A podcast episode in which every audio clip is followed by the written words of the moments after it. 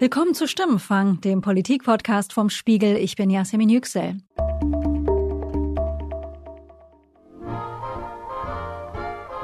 Sie wissen ja, eine Frau hat zwei Lebensfragen. Was soll ich anziehen und was soll ich kochen? Es ist erstaunlich, was ein Mann alles essen kann, wenn er verheiratet ist. Anscheinend kommt auch der Appetit mit der Ehe. Die Hausfrau kocht und der Ehemann setzt sich an den gedeckten Tisch. So sah Deutschland in den 50er Jahren aus. Männer, die gern Süßes essen, haben einen guten Charakter. In diesem Fall ist der Charakter genauso gut wie der Pudding. Und genau aus dieser Zeit stammt ein Steuermodell, das bis heute teils dramatische Konsequenzen nicht nur, aber vor allem für Frauen hat. Ich meine das sogenannte Ehegattensplitting. Es wurde 1958 eingeführt und es sorgt bis heute dafür, dass in Deutschland die Hausfrauenehe oder die Einverdienerehe steuerlich bevorzugt wird. Denn durch das Ehegattensplitting lohnt es sich, wenn einer sehr viel und der andere möglichst wenig oder gar nichts verdient. Es geht also um verheiratete Männer und Frauen, nur sind Frauen statistisch wesentlich häufiger von den negativen Folgen dieses Steuermodells betroffen, weil sie weniger oder Teilzeit arbeiten, das oft in schlechter bezahlten Jobs und dann später kaum Rentenansprüche haben. In Deutschland verdienen Frauen im Schnitt 21 Prozent weniger als Männer. Das führt dazu, dass Frauen im Schnitt rund 60 Prozent weniger Rente als als Männer bekommen. In keinem anderen Land der Welt tragen Frauen so wenig zum Familieneinkommen bei wie in Deutschland. Warum hält die Politik dann aber bis heute ins Jahr 2020 am Ehegattensplitting fest, obwohl es vor allem bei Frauen dafür sorgt, dass sie gar nicht oder seltener berufstätig sind? Darum geht es in dieser Folge von Stimmfang. Wir lernen zwei Frauen kennen, Nadine, die sich bewusst für die Hausfrauen-Ehe entschieden hat und nicht arbeiten geht. Karriere mit kleinen Kindern ist für mich nicht möglich muss man ganz klar sagen. Und Susanne, die das früher auch so gemacht hat und es heute aber schwer bereut. Weg mit dem blöden Ehegattensplitting. Ja, und bei mir im Studio ist jetzt meine Kollegin Tatjana Tamerus, denn sie hat für unsere Episode heute diese beiden Frauen, die wir gerade schon kurz gehört haben, mit ihren so unterschiedlichen Perspektiven aufs Thema Ehegattensplitting gesucht und gefunden. Hallo Tatjana, ich freue mich, dass du jetzt hier bist. Hallo. Tatjana, erzähl mir mal zuerst von Susanne. Wer ist diese Frau? Was ist ihre Geschichte? Genau, also ich habe Susanne kennengelernt, habe mit ihr telefoniert. Susanne heißt eigentlich anders, aber wir nennen sie hier so, weil sie möchte anonym bleiben und deswegen haben wir uns auf Susanne geeinigt. Und bei ihr ist es eben so, sie ist 49, war die letzten 25 Jahre verheiratet, hat zwei erwachsene Kinder mit ihrem Mann und steht jetzt aber kurz vor der Scheidung. Und ähm, dementsprechend sieht sie das Ganze auch ein bisschen kritisch. Das Ehegattensplitting ist einfach nur eine Falle. Aus dem einfachen Grunde, weil es bequem ist für alle Beteiligten. Und da es ja immer nur in einer Familie mit vier Leuten eine ausbadet und das meistens auch erst sehr spät, äh, wenn ich die ganzen alten Dämchen sehe, die zu wenig gearbeitet haben und die dann im Altenheim unterstützende Sozialhilfe bekommen und so weiter und so fort. Das ist ja lautlos. Da geht ja keiner wie für den Hambacher Forstwehr auf die Straße. Und das sagt sie eben jetzt, nach 25 Jahren Ehe, als sie jetzt gemerkt hat, sie hat einfach nicht für sich selber vorgesorgt. Und äh, wie verlief der Lebensweg von Susanne? Naja, ist eigentlich relativ unspektakulär. Es hat sich einfach ergeben. Ich bin in meinem Studiengang schwanger geworden, haben uns für das Kind entschieden, auch sehr schnell fürs Kind entschieden. Dann wollte man noch ein zweites Kind, das habe ich dann noch schnell eingeschoben vor der Abschlussarbeit.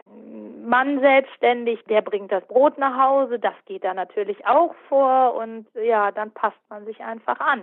Ja, und sie hat dann mit ihrem Abschluss in Wirtschaftsgeografie eben versucht, einen Job zu finden, nachdem sie eben fertig war mit Studieren.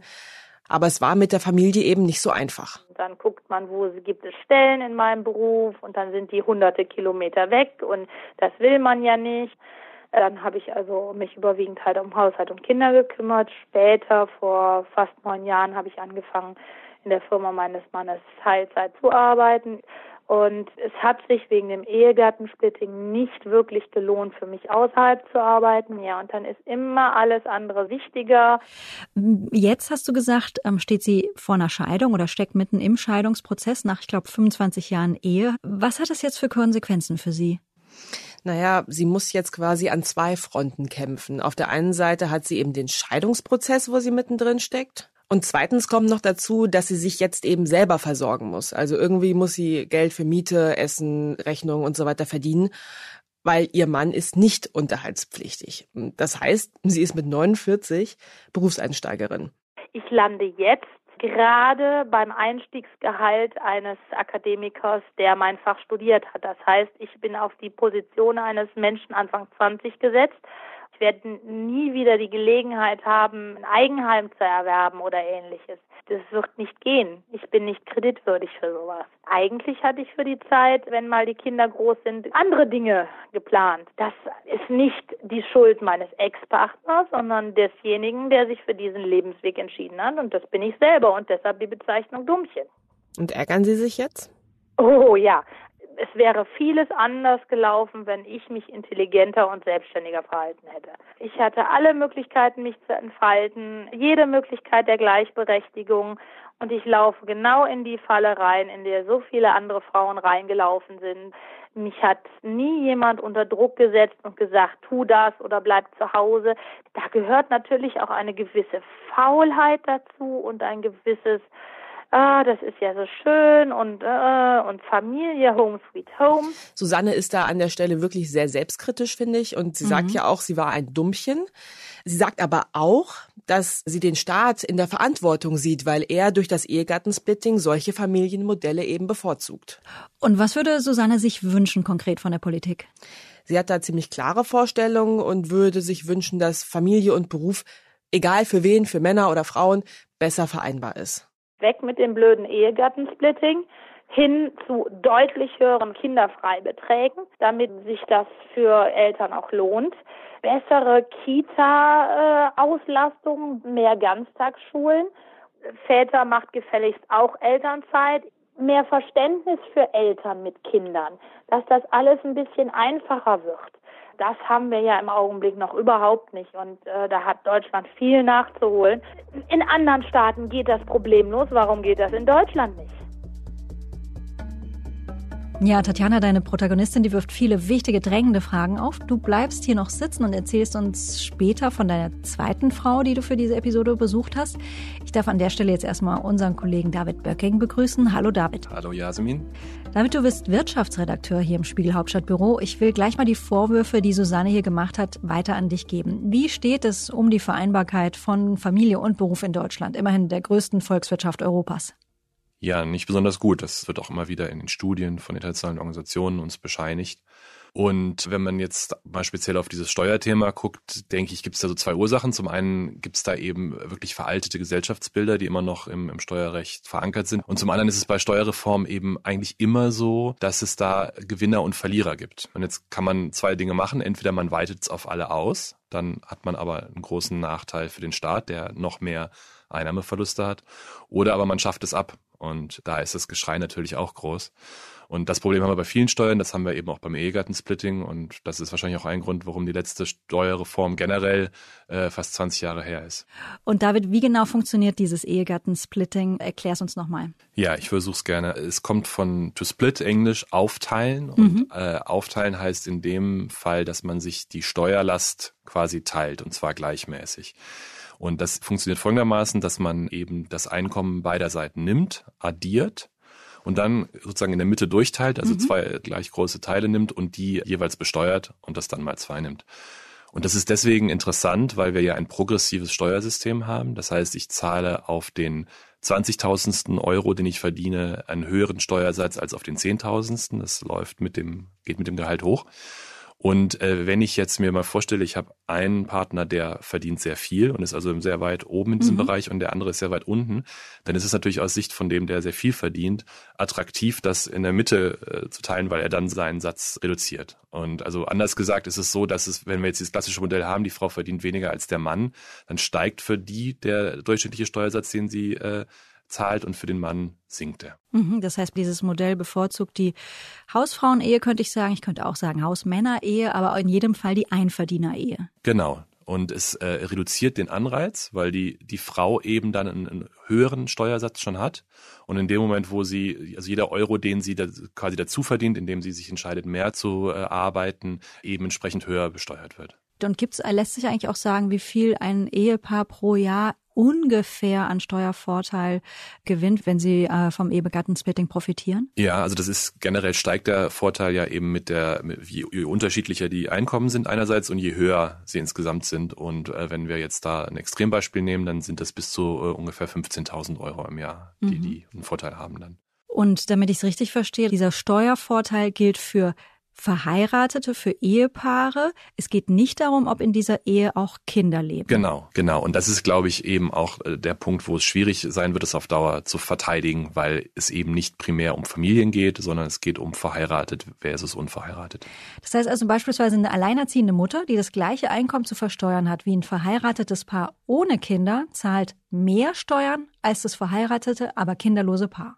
Richtig, genau. Und das eine Beispiel ist eben ein Alleinerziehende oder was ja, ein, äh, wenn man so will, noch ein krasses Beispiel ist, sind verwitwete Ehepartner. Ähm, ich glaube nicht ohne Grund sind es zwei Verwitwete, eine Steuerberaterin und ein Steuerberater, die äh, gerade bis in die höchsten Gerichte hochklagen oder seit Jahren mhm. klagen, weil sie genau das natürlich als besonders krass empfunden haben. Der Partner ist gestorben und auf einmal zahlen sie mehr Steuern, obwohl sich natürlich an ihrem Lebensmodell nichts, nichts geändert hat. hat, vor allem auch nichts, äh, was sie, was sie sich so gewünscht hätten und es natürlich weiterhin Kinder gibt, die es zu versorgen gibt. Mhm, das ist eine große Ungerechtigkeit, wie mir scheint, und natürlich eine extreme Härte für, für jeden individuellen Fall.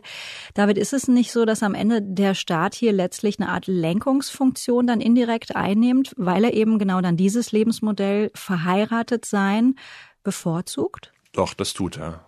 Darf und er das eigentlich? Das darf er grundsätzlich schon. Also Steuern haben ja äh, zum einen äh, und auch primär die Funktion, dass der Staat sich irgendwie Einnahmen sichern muss, um seine Aufgaben zu erfüllen. Aber Steuern haben auch ausdrücklich Lenkungsfunktionen. Und ähm, also ein Beispiel ist zum Beispiel die Tabaksteuer. Die ist ja im, in den letzten Jahren stark erhöht worden. Und das hat äh, natürlich auch sozusagen pädagogischen äh, Zweck gehabt, der auch erfüllt wurde. Also die Zahl der Raucher ist ja deutlich runtergegangen. Und es ist ja, wie gesagt, im, äh, im Grundgesetz auch ist der besondere Schutz von Ehe und Familie vorgesehen. Also auch da gibt es ein, eine gewisse Grundlage dafür.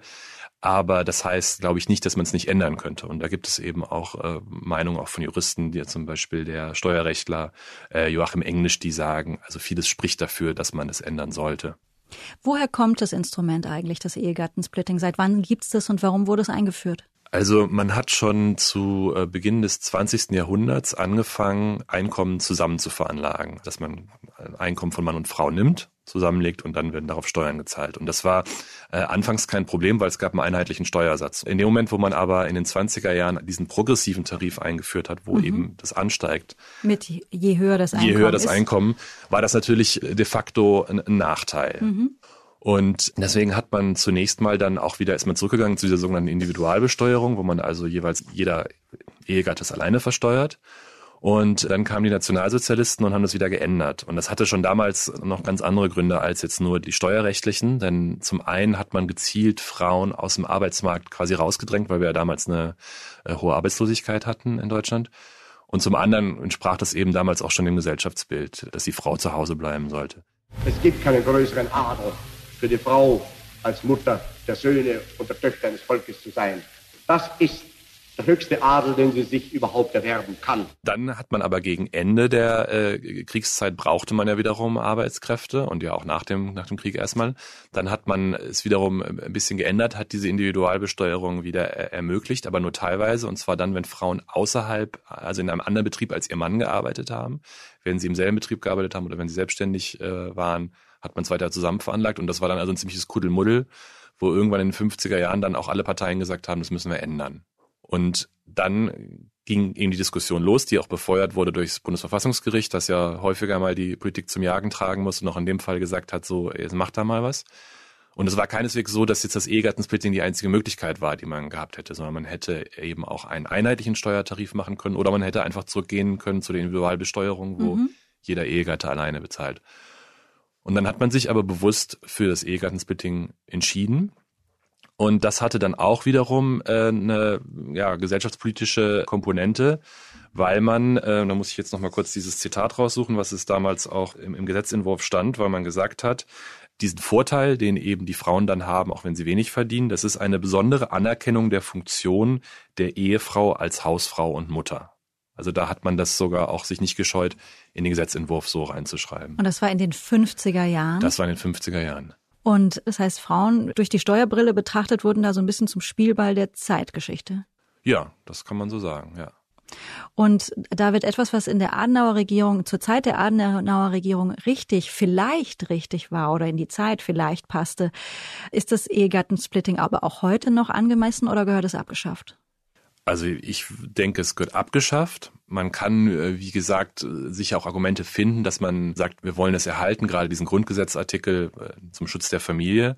Aber dann müsste man es eben konsequenter machen. Dann müsste es eben für alle gelten. Dann müsste es sowas wie dieses äh, Familiensplitting geben, wo man die Zahl der Kinder mit einbezieht. Aber eigentlich, auch eben wenn wir ins Ausland gucken, wie es da läuft, spricht viel dafür, dass es abgeschafft wird. Mhm. Gab es eigentlich mal Koalitionen, die versucht haben, an das Ehegattensplitting ranzugehen und da vielleicht eine Alternative vorzustellen? Und äh, wenn ja, woran ist es gescheitert?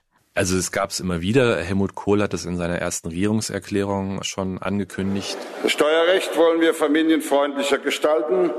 Mit Wirkung vom 1. Januar 1984 wird das bisherige Ehegattensplitting in ein Familiensplitting umgewandelt. Ist nicht passiert. Genau, ist nicht passiert. Es gab später ähnliche äh, Bestrebungen von Rot-Grün. Das ist auch nicht passiert.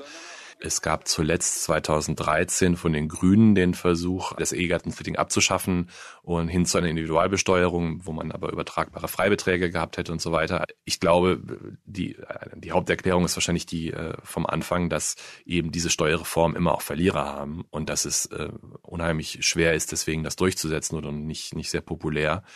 Und ich finde es bezeichnend, das Letzte, was in der Hinsicht ja geschehen ist, ist, dass man es ausgeweitet hat, eben auf Lebenspartnerschaften, auch da erst wieder auf Druck des äh, Verfassungsgerichts. Aber es ist dann eben eine Ausweitung und nicht etwa eine, eine Beschneidung oder ein Ende des Ganzen. Das ist eine schöne Überleitung, David, zu unserer zweiten Protagonistin, die wir in dieser Folge heute kennenlernen. Und zwar, Tatjana, du hast im Rahmen deiner Recherche noch eine weitere Frau kennengelernt. Die hat eine ganz andere Perspektive, die hat eine ganz andere Haltung auf das ganze Thema. Erzähl mal. Ja, ich war bei Nadine in München. Da wohnt sie mit ihrer Familie, Mann, ähm, zwei kleine Kinder. Nehmt euch Brot. Jetzt beten wir. Der Kleine ist noch ein Baby und die äh, ältere Tochter ist im Kindergartenalter. Nein, du. Okay. Ach, da kocht die Hasenmutter auf dem Ofen Hasenfutter, rührt im Topf 1, 2, 3, Grünkohl, Kraut, Kartoffelbrei. Und zum Nachtisch 5, 6, 7 gibt es süße Zuckerrüben. Guten Appetit. Das kannte ich noch nicht. Und ähm, beim Mittagessen haben wir da eben ein bisschen gequatscht. Und äh, bei Nadine und ihrem Mann ist es so, dass sie vom Ehegattensplitting profitieren und so um die 4000 Euro im Jahr sparen. Das heißt, der Ehemann, der arbeitet und sie bleibt zu Hause. Genau, also Nadine arbeitet im Moment nicht. Sie hat ähm, zwar nach dem Abi eine Ausbildung zur Bürokauffrau gemacht, ist aber relativ schnell nach der Ausbildung schwanger geworden. Und dann war eigentlich gar nicht so die Frage, wer bleibt zu Hause, weil der Tobi einfach viel mehr verdient. Der ist IT-Berater und ich mit meinem Gehalt von, weiß ich nicht, 2000 Euro oder so, komme nicht weit in München alleine. Ich sehe halt meinen Mann und mich als Team. Wir sind ein Team, wir sind gleichgestellt, wir sind gleich, auch wenn wir andere Arbeit leisten und meine nicht vergütet wird. Es dreht sich alles um die Kinder bei uns und wir müssen gucken, dass wir die gut durchs Leben kriegen. Und dann, alles was danach kommt, da können wir dann, reagieren wir drauf oder halt nicht mehr zusammen, dann reagiert jeder selber drauf. das weiß ich nicht. Aber so ein bisschen Vertrauen muss man ja auch in den Partner haben, den man heiratet, oder? So ein bisschen ja. wenigstens. Ja, natürlich. Sonst würde ich ja, würde ich ihn ja nicht heiraten. ich hoffe, dass das alles gut wird. Mhm. Und weil Nadine zu Hause bleibt, lohnt sich für dieses Paar das Ehegattensplitting. Mhm. Ist es auch der Grund, warum sie nicht arbeitet? Naja, also sie freuen sich schon über das Geld auf dem Konto, so ist es nicht. Äh, aber der ausschlaggebende Punkt für Nadine jetzt sind eindeutig ihre Kinder. Als ich schwanger war, hatte ich noch überhaupt keinen Bezug zu Kindern und zu Babys und und dann erst, also muss ich ganz ehrlich sagen, als die Malu dann auf die Welt kam, in dem Moment, wo ich sie gesehen habe, ich hätte es so bereut wenn ich gesagt hätte, ich gehe direkt wieder arbeiten. Das wäre überhaupt nicht gegangen. Es wäre nicht gegangen. Ich habe sie gesehen und habe gedacht, nein, ich kann, ich kann nicht arbeiten gehen. Ich kann dieses Kind nicht irgendjemand anderem anvertrauen. Das geht nicht. Wenn es vielleicht, ach, ich, nein, ich würde die nicht abgeben. Nicht, wenn die so klein sind und noch nicht sprechen können. Zu einem fremden Menschen.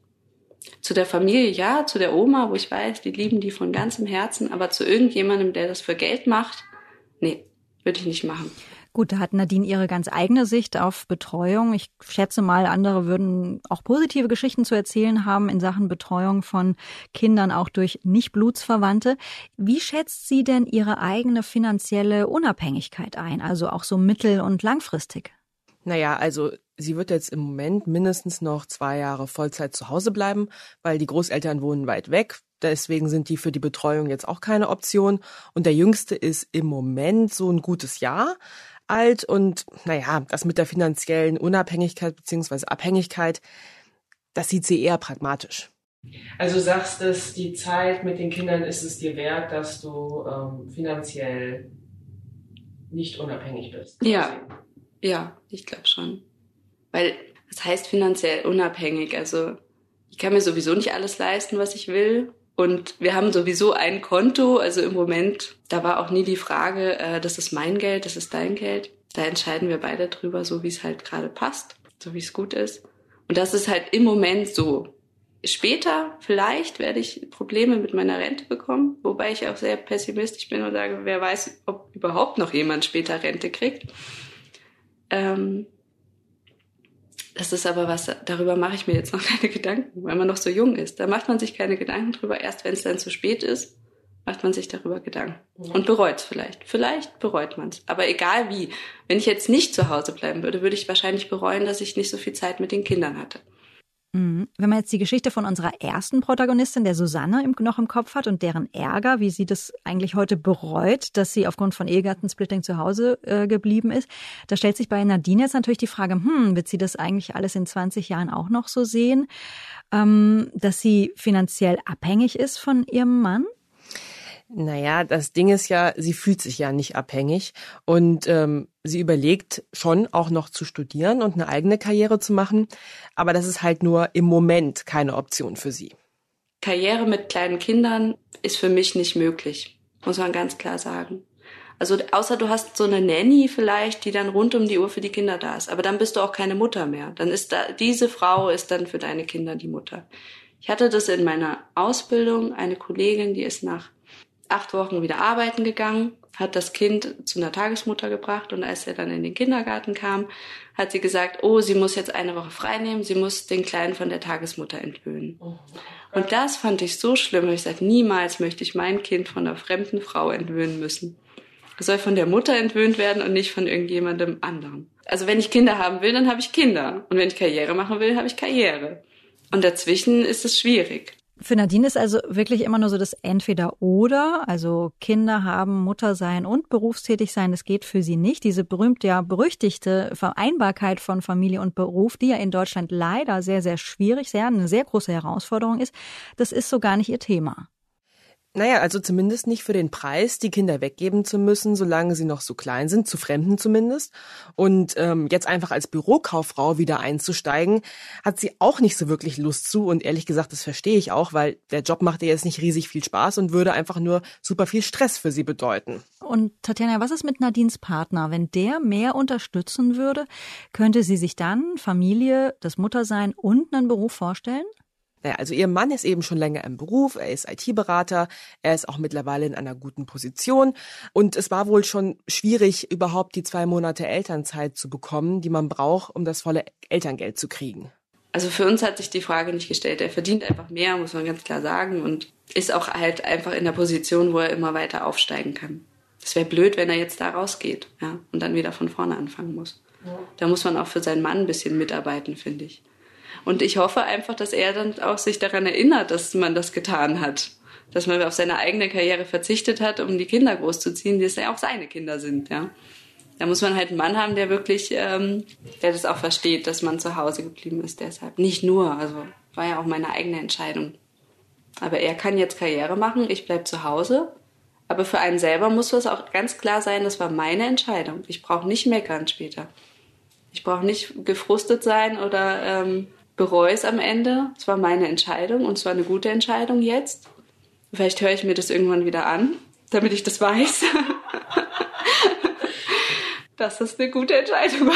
Ich weiß es nicht. Nee. Ich finde wirklich interessant den Kontrast, den Nadines Geschichte bildet zu Susanne, die wir anfangs gehört haben. Hast du, schätze ich mal, Nadine auch von Susanne erzählt und von eben deren Erfahrung mit diesem Modell Einverdiener-Ehe, Mann arbeitet, Frau bleibt zu Hause und äh, wir profitieren vom Ehegattensplitting. Wie hat sie darauf reagiert? Ja, ich habe ihr ein paar Töne aus dem Interview mit Susanne habe ich ihr vorgespielt. Um, unter anderem eine Passage, wo Susanne sich ganz gezielt mit einem Appell an alle Frauen richtet. Okay, also äh, ich würde auf jeden Fall dazu raten, liebe Damen, äh, bei aller Liebe und bei aller Familienanhänglichkeit geht arbeiten, auch wenn die Kinder klein sind. Äh, ihr braucht keine 60-Stunden-Stelle, ihr braucht jetzt nicht unbedingt die Riesenkarriere zu machen, aber arbeitet, baut euch was Solides auf. Und den Gefahren ist sich Nadine durchaus bewusst. Ich kann schon verstehen, also wenn er mich dann verlässt und dann ist es schon echt ungerecht. Dann wäre ich wahrscheinlich auch so ein bisschen verbittert darüber, weil ich so viel Zeit und Energie in nichts investiert habe, außer halt in die Kinder natürlich, aber die sind ja dann auch irgendwie auf ihren eigenen Beinen und stehen für sich selber und man selber steht dann halt mit nichts da, gell? Kann ich mir schon vorstellen. Das ist scheiße. Also ich weiß, was sie meint. Ich weiß, dass ich, dass ich verstehe das.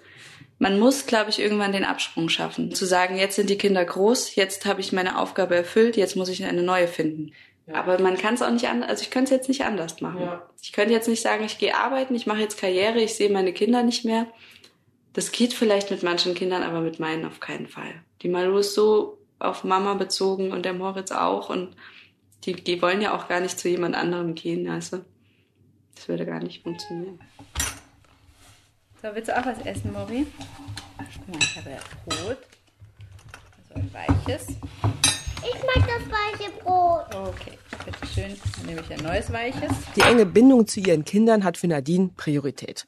Und die Zukunft lässt sie auf sich zukommen. Also wenn der Kleine dann erstmal im Kindergarten ist, kann sie sich schon ein Studium äh, vorstellen. Also zum Beispiel Pharmazie wird sie interessieren oder Game Design. Aber im Moment ist es eben nicht so und im Moment profitiert sie vom Ehegattensplitting.